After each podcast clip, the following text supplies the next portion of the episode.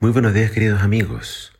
Hoy en Primero Dios te invito a que juntos leamos Hechos capítulo 20. Dice así la palabra del Señor.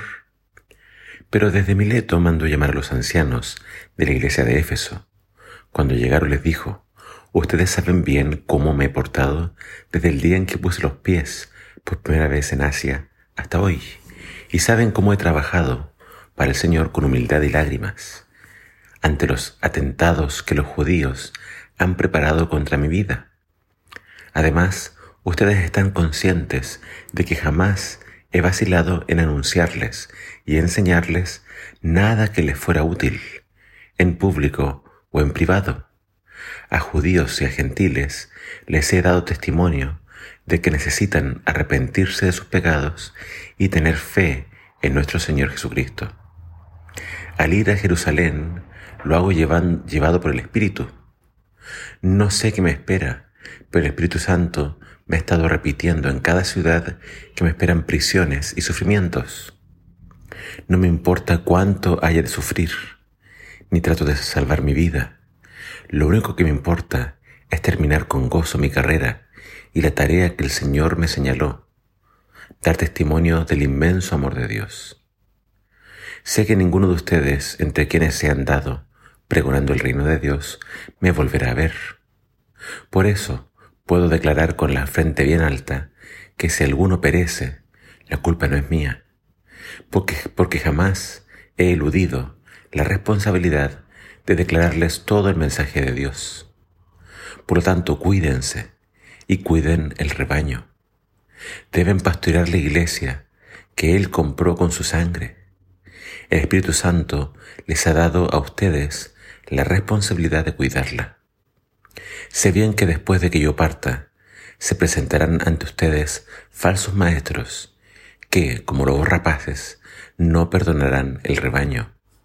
Y algunos de ustedes mismos falserán la verdad para arrastrar seguidores. Estén alertas. Recuerden los tres años que pasé con ustedes y que de día y de noche, con lágrimas, los exhorté a todos ustedes. Ahora los encomiendo al cuidado de Dios y a su palabra, que es capaz de fortalecerlos y de darles la herencia con los demás que están apartados para Dios. Las despedidas no son fáciles, y más cuando sabes que las probabilidades de volver a ver a esa persona que quieres tanto son casi nulas. Pablo sabía que le quedaba poco tiempo. El Espíritu Santo se lo había revelado Sabía que muy pronto ya dejaría de gozar de la libertad que ahora tenía. ¿Cuáles son sus últimas palabras? ¿Qué había en su mente? ¿Cuál era su mayor preocupación? Pablo sabía que después de su partida, los falsos maestros entrarían en la iglesia y arrasarían con el rebaño.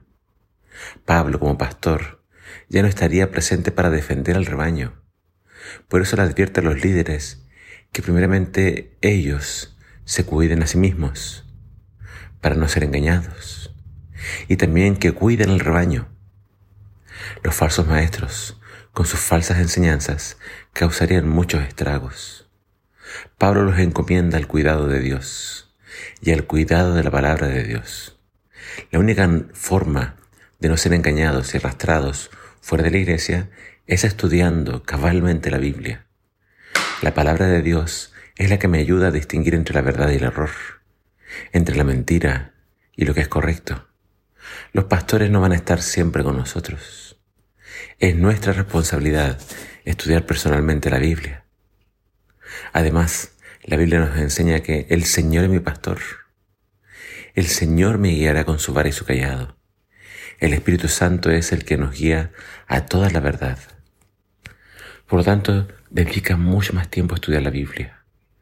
Echa raíces en la palabra de Dios, fortalécete y resiste cuando lleguen estas tormentas. Que Dios nos ayude a estar firmes y nos libre de los errores y los engaños teológicos del tiempo del fin. Que el Señor te bendiga.